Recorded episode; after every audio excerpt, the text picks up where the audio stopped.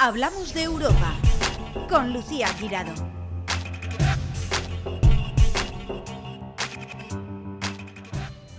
Bienvenidos una semana más a Hablamos de Europa, el programa que acerca la Europa de las oportunidades a los ciudadanos para que sus proyectos se hagan realidad y que pone la lupa a todo lo que ocurre en Bruselas.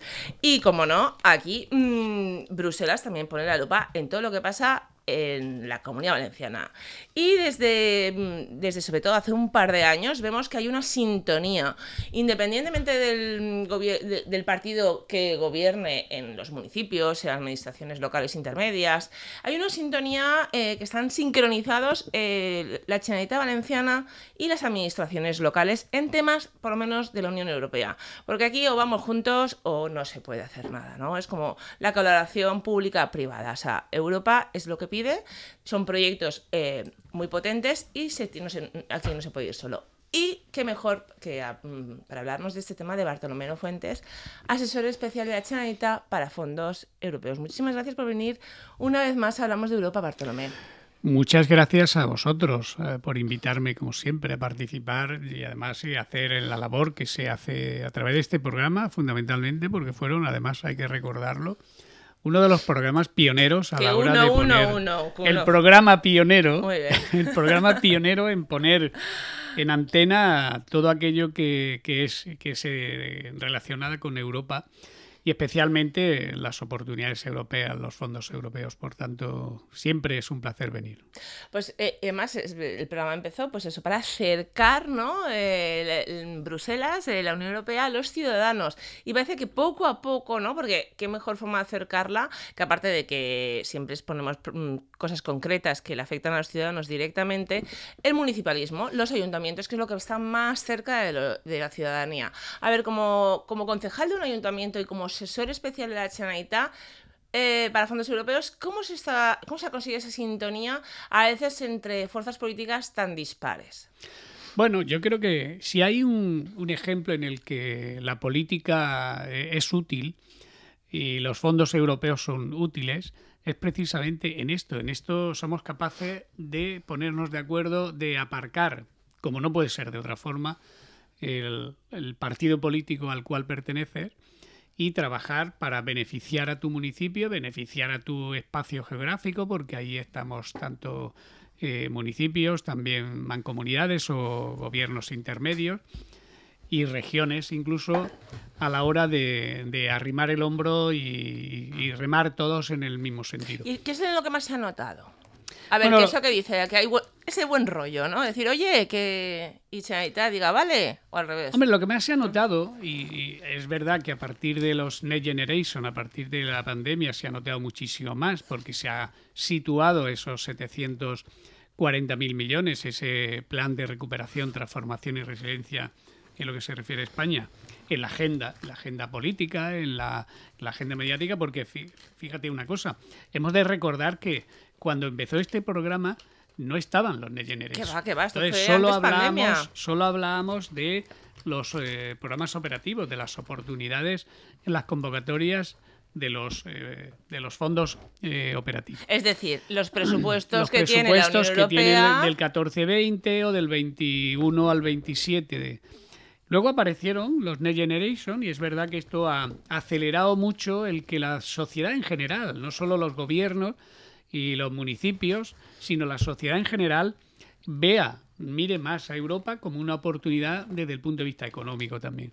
Por tanto, hemos dado un salto muy importante. En ese salto importante es verdad que hay distintas velocidades, hay espacios donde han sido capaces de en poco tiempo, en estos dos años después de la pandemia, hacer una labor muy importante. Y en ese, entre esos agentes están, lógicamente, los ayuntamientos. Que es verdad que en la clase empresarial, es decir, el espacio empresarial, también han avanzado mucho. Pero yo, eh, permíteme hoy que resalte sobre todo el buen ejemplo que, que se ha implantado en la comunidad valenciana, porque hemos sido capaces de hacer caso a lo que nos venía diciendo Europa, de que la colaboración público-privada, es decir, los espacios donde estemos sentados, las administraciones públicas y la sociedad civil, especialmente el tejido empresarial, estén desde el principio, por tanto, se han creado esas eh, culturas de trabajo, hacer espacios donde los gobiernos autonómicos, en este caso el gobierno valenciano y los municipios están sincronizadísimos hasta tal extremo de que hay figuras como son los puntos eh, eh, gva.net que están mm, distribuidos por todo el territorio valenciano y que trabajan de forma sincronizada con el, propio gobierno valenciano y los propios gobiernos locales. Explica para las personas que a lo mejor se han saltado algún programa, que lo dudo, hablamos de Europa, ¿qué son los puntos GVA?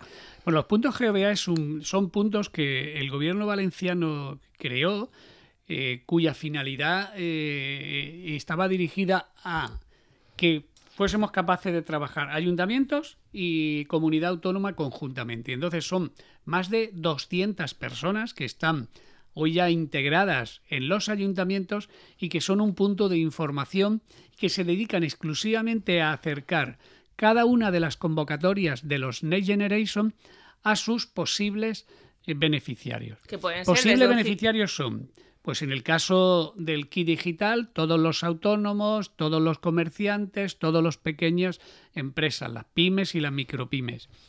Eh, posibles beneficiarios que ya están siendo beneficiarios son la propia ciudadanía en aquella convocatoria de eficiencia energética, que la hemos comentado con detalle también en alguna ocasión.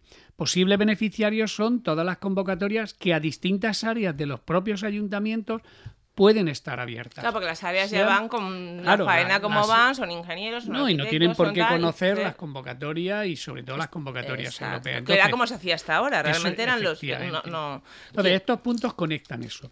Pero además conectan al propio gobierno valenciano, es decir, cualquiera de las consellerías, cualquiera de las direcciones generales, están conectadas a través de estos puntos también para eh, diseminar la información que ellos generan, porque los fondos Next Generation hay convocatorias que vienen de los distintos ministerios, de las eh, hay convocatorias que vienen de las consejerías y por tanto de los gobiernos autonómicos y otras convocatorias que pueden estar perfectamente mm, que salgan desde los propios municipios y que vayan destinadas a, los vecinos Por ejemplo, una, porque claro, ¿quién, mejor que el propio municipio para proponer una idea que les beneficia, ¿no? Ponme alguno de estos ejemplos que, en estos dos últimos, está, eh, dos, últimos dos años está pasando y que bien se lo propone el municipio directamente a Europa, hace un partenariado y con otro socio lo proponen, o se lo dicen a la chanita, oye, que mira, que yo creo que podemos pedir a Europa esto que está muy bien. Bueno, pues mira, en, torno al río Turia ha habido varias iniciativas eh, a la altura del Parque de Cabecera, Mislata, Cuar,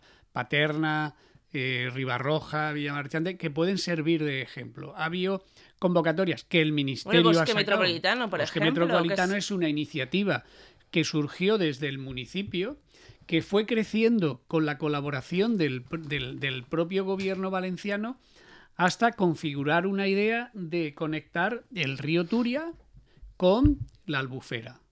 Por tanto, cruzando por, por Valencia. ¿Eso qué significa?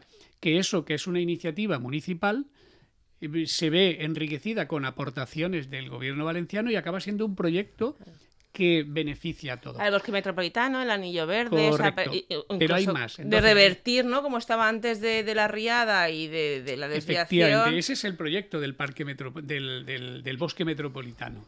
Pero hay un proyecto que, fijaos, que es, nos sirve como ejemplo de la convocatoria de los, eh, del ministerio, en el que donde termina el, el bosque metropolitano empieza un proyecto que está absolutamente sincronizado con el del bosque metropolitano, que lo que pretende recuperar y mejorar la ribera del río Turia a su paso por fundamentalmente Mislata, Cuar y también afecta la Horta Sur y algo de paterna, Hay otro previsto que ya está en marcha eh, que afecta sobre todo a Manises y que llega hasta Ribarroja. Por tanto, y es, por tanto, cómo un proyecto que surge de un ayuntamiento puede convertirse en un proyecto autonómico y cómo puede afectar también a que el proyecto sea de mucho más alcance. Estamos Hombre, es que eso va a ser increíble. Cuando se hagan esos tres proyectos, va a acabar la Con la parte de aportación del ministerio. Eso es un ejemplo, habría hay muchísimos más. En torno a la albufera también hay proyectos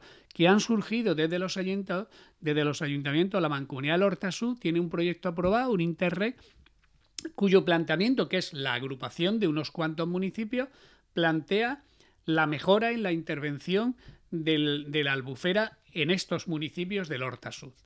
Bueno, eso es un proyecto que de iniciativa de los municipios, a través de la mancomunidad, un gobierno intermedio que se llama. Bueno, hay planteamientos también que desde la Generalitat están planteando con los Next Generation intervención para mejorar el turismo, no solo el medio ambiente, el turismo, poner en valor la gastronomía del entorno de la albufera, pero el propio ministerio también tiene en sus planteamientos eh, proyectos que pueden ser financiados desde el ministerio. Por la sintonía llega más allá. Claro. Yo, eh, permíteme, eh, Lucía, que ponga en valor sobre todo la capacidad que hemos desarrollado el gobierno valenciano con los municipios valencianos a la hora de sincronizar. Hoy en día podemos decir que, se camina de una forma muy sincronizada eh, la Generalitat Valenciana y los municipios valencianos. Ese es el, digamos, el valor añadido y el éxito que creo que, que la comunidad valenciana hemos sido capaces de, implantar en tan solo dos años. Existe una maquinaria muy engrasada, muy dinámica, muy ágil, muy eh, actualizada en, las distintas consellerías que están absolutamente alineadas con, los Next Generation y cada día más con el resto de los fondos europeos. Eso conectado con los ayuntamientos y con las mancomunidades, pues eh, podemos decir que terminamos una legislatura, un, periodo de gobierno en el que esa parte, sorprendentemente, y lo dice alguien que siempre eh, se venía lamentando de la falta de estructura organizativa, pues la verdad es que hemos dado un salto muy importante en estos dos años fundamentalmente. Y si ahí le incorporamos que el propio tejido empresarial, eh, especialmente el mediano y el pequeño, están también dando saltos muy importantes y la incorporación a esos espacios de trabajo, la verdad es que podemos sentirnos orgullosísimos de que la comunidad valenciana, en lo que se refiere a sincronización y alineamiento en los Next Generation especialmente, es un modelo de éxito. Pues a mí, como bien has dicho, este programa fue pionero, ¿no? Que, ahora a lo mejor ya ven otros, o a lo mejor ven eh, dentro de propios programas secciones, o a lo mejor incluso ven alguno ya por la tele. Pero es verdad que este programa fue pionero porque empezó muchísimo antes de la pandemia a, andar de a hablar de los fondos europeos. ¿Por qué mm, digo esto? No para echarme flores, que también, sino, no, sino porque eh, yo Porque estamos en un momento de reconocer cosas. Y yo he estado reconociendo el, esfuerzo del gobierno valenciano y que estamos reconociendo el esfuerzo de los municipios, estamos reconociendo también, y por qué no, el, esfuerzo de los medios de comunicación y de los medios de comunicación, que es verdad que fueron pioneros a la hora de dar el papel que puede desempeñar un medio de comunicación, en este caso, que es su labor de difusión, de diseminación, de acercar, de mm. que la ciudadanía conozca ese infinidad de, posibilidades que hay, que hablamos de muchos miles de millones, pues bueno es también reconocer un día como hoy la labor que hiciste tú y esta radio. Claro, entonces, ¿por qué lo digo además? Porque eh, es muy importante, para mí, eh, y más en estos momentos, ¿no? No solo por la cantidad de millones que se juegan, sino por cómo afecta a la ciudadanía, que no tiene ni idea cómo afecta en todas las áreas, bueno, ni idea, ¿no? Porque a raíz de este programa tiene, pero en todas las áreas eh, de su vida, tanto en legislación, porque pensamos que nos olvidamos de una parte fundamental, la legislación, como eh, en los proyectos y en las obras que se hacen. ¿Por qué digo yo esto? Porque estamos en las puertas de las elecciones, que esto es un momento, bueno, desde el punto de vista político y periodístico, bueno, bueno, bueno, es un momento único. Único cada cuatro años, claro, o cada... Pero yo creo que eh, igual que existen ya concejalías en algunos ayuntamientos, unos fueron pioneros y otros se han ido extendiendo, sinceramente, y se le da mucha importancia, a la Chanita Valenciana le da cada vez más importancia, por supuestísimo, a los fondos europeos, yo creo que el gobierno que salga elegido el 28 de mayo eh, de, las urnas debería crear, y esto lo digo yo a modo personal, una, una consellería de fondos europeos, pero que es algo muy transversal, afecta a todas las áreas, ¿no? Y, yo creo que donde tantas eh, consellerías hay, ya no en Generalitat Valenciana, donde tantos ministerios hay, hace falta uno exclusivamente de fondos europeos, que controle, eh, que controle mm, las ejecuciones a lo mejor de, de varios proyectos como algunas edusis, como otro, en fin, que esté ahí, que esté ahí. Yo creo que se debería dar aún más importancia que se le da. Y por eso se han creado esa estructura, ¿no? Y está claro que se va poco a poco, ¿no? Pero ya que tenemos que aprovechar ese impulso de los Next Generation para haber creado esa estructura, esa sintonía, yo creo que deberíamos ir más allá. Pero yo lo dejo ahí.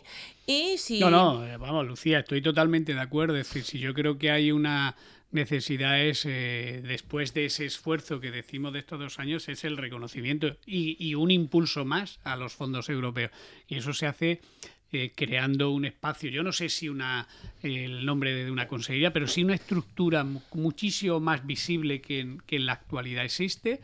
Eh, no sé si una Secretaría Autonómica, pero de fondos europeos, ya no solo de asuntos con Europa, que es eh, hmm. más amplia, de especialmente y exclusivamente de fondos europeos, o una consejería, como tú bien dices, que eh, integre las relaciones con Europa, que es muy importante, el cómo se relaciona nuestra comunidad con Europa, cómo hacer el lobby que beneficia a nuestros agricultores en Europa, cómo influir en las, en las distintas reglamentaciones que nos afectan en el día a día de nuestras vidas y que se generan en Europa y que si no estás allí lo harán otros por ti y nos vendrán ya hechas. Y la otra parte, que es la que yo creo que más eh, mi mejor me muevo, es en las oportunidades europeas. Puede colgar perfectamente distintas figuras de secretarías autonómicas y direcciones generales y tener una estructura muy reconocida, muy, muy reconocible. Seríamos, en cualquier caso, también la primera comunidad, el primer gobierno prácticamente regional que, que fuese. Es decir, ya lo somos en lo que se refiere a la descripción del modelo organizativo, mm. hemos dado los puntos GVA, eso también es...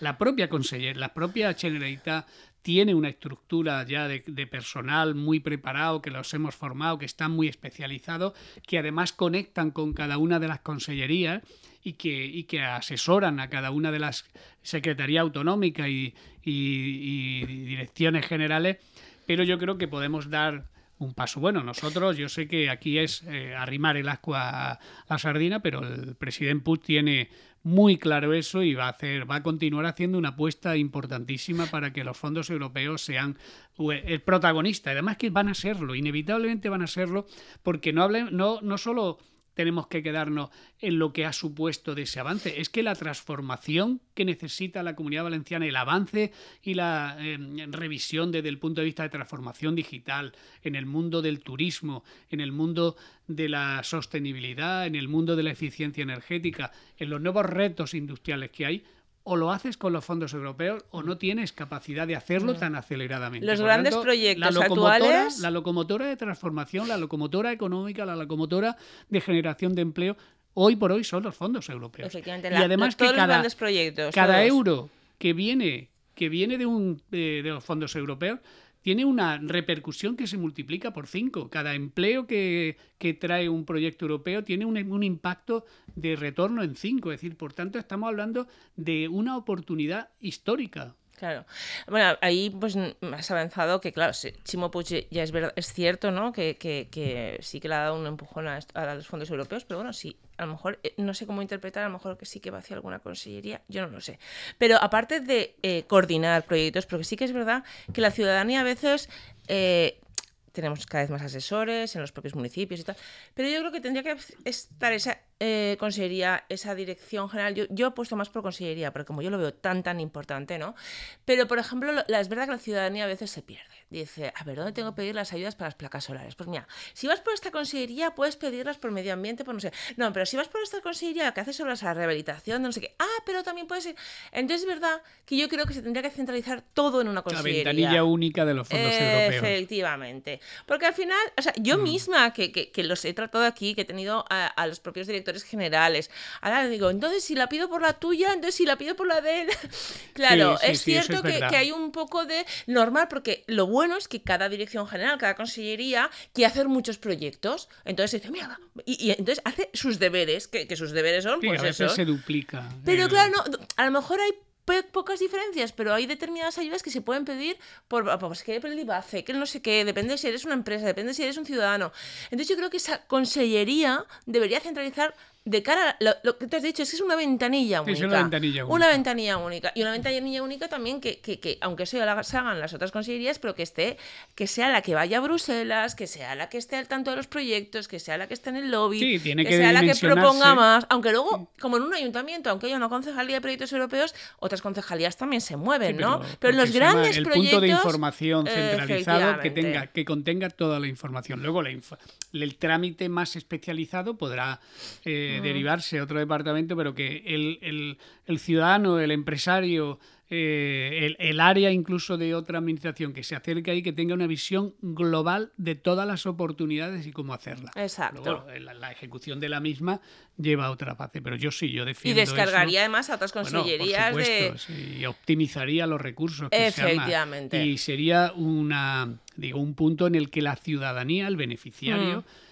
Eh, se sentiría muy cómodo porque es muy fácil, muy intuitivo y muy, muy pedagógico a la hora de... Y, y por tanto tendríamos seguramente una ejecución mayor todavía Hombre, claro de, sí. los, de los propios fondos. Y por tanto estaríamos hablando de no solo beneficiarnos de los que hay ahora, sino de los que están ahora y que siguen sin utilizarse en exceso, que se están mejorando mucho, que son los, los programas operativos. Claro, serían siempre las mismas personas, las mismas claro. que informaran, las sí, mismas tendríamos que... especialistas, Espe verdaderos especialistas. Exacto. Sí. Que yo te digo que hemos conseguido mucho, porque yo mucho, cuando, bueno. empezó este programa, una de las cosas que se reivindican eran que no hay expertos europeos, que no hay formación, que esa es otra que yo creo que, bueno, creo, no me consta que se está impulsando, vale, ya pues eh, crear eh, de momento no, no, grados, ¿no? Pero bueno, vamos poco a poco también ahí, pero se va a hacer. Pero yo me acuerdo que estábamos muy verdes y yo empecé este programa el primero como estamos a la cola de en ejecución de fondos europeos, o sea, y ahora estamos a la cabeza, o sea, y han pasado el, pues cinco años. En el gobierno valenciano hace cuatro años pues habría algo mínimo, había tres, cuatro personas que trabajasen tema de fondos europeos, sobre todo era la parte de justificación de los FEDER y Fondo Social Europeo y todos Hoy en día hay una estructura que puede estar perfectamente por encima de las 40 personas, pero en la Federación Valenciana de Municipio y Provincia no había nada y ahora hay un departamento del uh -huh. Ponte Europa. Ponte Europa, que más Exacto. lo hace genial, se conoce hasta el en, último... En mancomunidades, de... las mancomunidades que son los gobiernos intermedios que están en las comarcas, no hay nada de nada. Hoy en día la comarca del Horta Sur tiene ya cinco personas trabajando en proyectos europeos, que además financiado con fondos europeos. La del Camp del Turia tiene también ya tres personas trabajando y trabajando en fondos europeos. Y si aterrizamos a municipios, hay municipios en, en, Alicante, hay municipios en la provincia de Castellón cada vez más, ya no solo Cuart de de Mislata, Silla, eh, Alcira, eh, este Buñol, Altea, Altea, también Altea, eh, que empezó tarde pero bueno empezó ahí sí sí Pedralba hay muchos municipios que tienen eh, oficinas con en algunos casos con 6, 7, 8 personas otros con 3 que están cada día más trabajando y bueno y no olvidemos esa, esa red que se ha creado de los puntos geovia.net, que estamos hablando de más de 250 personas. Pero es que también en el tejido empresarial. Yo a diario eh, vienen eh, fundaciones, empresas pidiéndome personal. Yo esta semana he eh, dado teléfonos de jóvenes que están formados, que lo hemos formado nosotros en Cuares Europa y que están hoy en día preparados para gestionar fondos europeos y que están hoy, hoy casualmente, ayer hubo entrevistas a estos jóvenes para fundaciones, para asociaciones, para decir, el tejido social también está empezando a coger personal para que se mm. dedique. Porque yo lo que les digo también es que esto no va de que hoy pregunte aquí, mañana ya aquellos que tienen interés.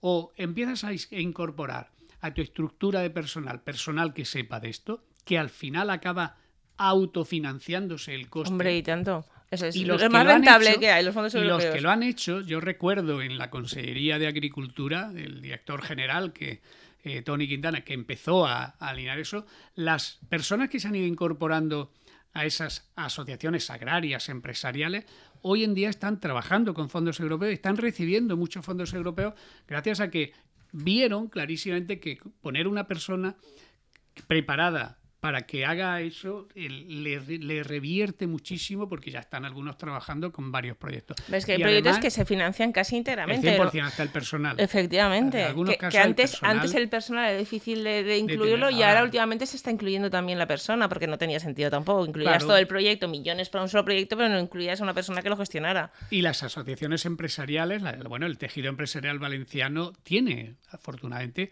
el, sede en Bruselas también. Mm. Han incorporado a personal eh, en la propia plantilla del empresariado valenciano para que... Hombre, Juan Roch mm, hace nada, hace un par de y meses. la Asociación de Es- Empresarios. Y es que a Juan Roch, es verdad, le Empresarios, tengo... Le tengo La Confederación Empresarial Valenciana, Mm. hay que reconocer que yo recuerdo hace seis años una visita a Bruselas con el presidente Puig, que venía una delegación de empresarios valencianos, al que yo ya les insistía mucho en que debían de incorporarlo a ellos, no solo que reivindicar que las administraciones lo tengan, sino ellos tenerlo. Hoy en día lo tienen, pero eh, fueron capaces de entender que incluso compartir, aunque sea compartida sede en Bruselas, la tienen un ejemplo más de la dinámica en la que estamos. Nosotros tenemos una sede en Bruselas. En los últimos dos meses la hemos prestado en tres ocasiones. Nosotros aquí en que Nosotros, en este Generalitat, caso, la- la, la- Mancomunidad. Tiene y la Mancomunidad del Hortasud. Te hablo en este caso, Mm. en la- el que tenemos la Mancomunidad del Hortasud, que le hemos dejado ya en dos ocasiones, tres ocasiones, en el que otros municipios aislados del Hortasud, que tienen consorcio con otros eh, municipios de toda Europa, nos solicita, oye, que vamos a tener una reunión allí para trabajar los distintos Mm. proyectos que tengan. Bueno, pues utilizan esa sede allí, que la tienen y tienen todo a su disponibilidad. Claro, un empresario que quiera moverse en Bruselas, pues fíjate, sé, de- sé de dónde reunirse, traductor, algún asesor que diga, mira, Sí, no sí, ir por aquí, ir por allá. hay una persona trabajando para nosotros allí que les acompaña, que les puede preparar, que les puede incluso hacer agenda para que se reúnan con comisarios, con parlamentarios, con eh, personal de, de las distintas instituciones y que para que cuando vayan ya tengan esa agenda arreglada. Cualquier empresario, pero empresario pequeño, el que Sí, sea, no hace falta. una pyme que no quiera hablamos que ir. sea una pyme que quiera ir y que quiera reunirse por algo, que quiera tener una reunión allí con socios de un proyecto o con cualquier eh, referente que necesite, se lo gestionamos allí. Le gestionamos todo, del personal que le arregla la agenda hasta el espacio para y que le acompañen. Que Y una cosa es- que a mí me encanta esto, o sea, es, una, una, un- una palabra que a mí me encanta, y de forma gratuita, ¿no? y de forma Gratis. gratu- Claro, claro, es que eso al fin y al cabo es, es gratuito. Pymes, tenéis una oficina en la Unión Europea de forma gratuita para reunirse, para que les asesoren, y todo esto va más. Y municipios pequeños. Y municipios que siempre pequeños. están diciendo que ellos no tienen, que ellos creen que no tienen alcance, que no tienen acceso, lo tienen. Es decir, hay que abrir, hay que cambiar la mirada en este sentido y pensar, y ya lo están haciendo. Hmm. Es decir, eh, hay municipios muy pequeños que están ya utilizando las instituciones europeas, nuestras, nuestros locales allí. Y ya para, para acabar, Bartolomé, esta entrevista, que es la última de la... Benaguacil, El último fue Benaguacil. Benaguacil es un municipio pequeño. Sí. Para acabar eh, este programa de la legislatura, ¿vale? De esta legislatura, en estos cuatro años, que hemos dicho que en estos dos últimos había sido donde se había potenciado más, pero bueno, de estos cuatro años, aparte de acerca del municipalismo y tal, ¿qué proyecto te llevas tú diciendo, ay, se ha hecho y era antes de empezar, a lo mejor no, no tenías demasiada fe o dudabas? ¿Qué es tu proyecto favorito? Hombre, tu... Hay muchos, pero yo creo que el, el- el más bonito que se está ejecutando es el City 2030, un proyecto de agricultura urbana sostenible en el que hay más de 40 socios de 35 países. Eso, ¿y ¿por qué lo digo? Ya no solo por los 13 millones de euros que, lleva ese proyecto, sino porque además eh, está incorporado un, un muni- municipio, Cuart de Poblet, y porque tiene una complejidad. Es decir, eh, ¿cómo gestionas un proyecto en el que tienes más de 40 socios? Eso requiere una gran capacidad, una gran experiencia y te da también una aportación y una visión eh, casi muy, muy supraeuropea de hacia dónde va el mundo también. ¿Y Porque hacia no dónde va el mundo? Realmente vamos a ser más ecológicos, vamos a ir al kilómetro sí, cero sí, de la agricultura, vamos a volver al- Claro. a la huerta de al lado, al agricultor. inevitablemente vamos hacia una, un planeta mucho más sostenible. Yo estoy convencido que le vamos a dejar, a pesar de que cada día hay noticias que parece que sean lo contrario, yo cada día veo más alineados gracias a la intercomunicación y a este tipo de proyectos, de cómo se impregna de las cosas bonitas, de, los, de las cosas buenas que van eh, apareciendo en ciudades, cómo vamos copiando, cómo vamos compartiendo, cómo vamos dando a conocer eso. Y otro, al hilo de esto, es bueno el, el que la Comisión Europea nos encargara a mí a- o a algún- y a unos pocos más, que fuésemos los que asesorásemos a los nuevos países, es decir, a los países del este como Moldavia, Macedonia del Norte, Serbia, que van a entrar y que están ya preparados para entrar a la Unión Europea, cómo decirles cómo tienen que hacer buenos eh, ejemplos. buenas prácticas de inserción de empleo para jóvenes, de movilidad, de movilidad inteligente, de sostenibilidad. Para mí eso está siendo también muy bonito. Viajar a esos países y sentirte útil diciendo yo voy a ayudar con nuestro granito de arena a que estos vayan en mejores condiciones a Europa y nosotros tuvimos menos suerte, tuvimos que hacer la prueba error, prueba error, prueba error hasta que fuimos avanzando. Por tanto, esos son dos ejemplos que a mí me enorgullecen de esta legislatura. Pues muchísimas gracias, Bartolomé Fuentes. Nos veremos ya después de las elecciones a ver qué pasa. Y, bueno, y me encanta que así, o sea, eh, una Europa que va a cuidar más el medio ambiente y que además nos escoge para enseñar a otros países que entran en cómo mejorar su, su empleo y, y las fórmulas eh, mágicas. Muchísimas gracias, Bartolomé. Gracias a ti. De nuevo, enhorabuena por la labor que estáis haciendo, que estás haciendo. Una semana más en Plaza Radio, La Voz de Valencia Plaza, hemos hablado de la Europa de las oportunidades y de la actualidad del viejo continente, porque lo que ocurre en Europa te afecta directamente. Encuentra todos nuestros podcasts en nuestra web 999plazaradio.es o en tu plataforma preferida. 99.9 Plaza Radio la voz de Valencia.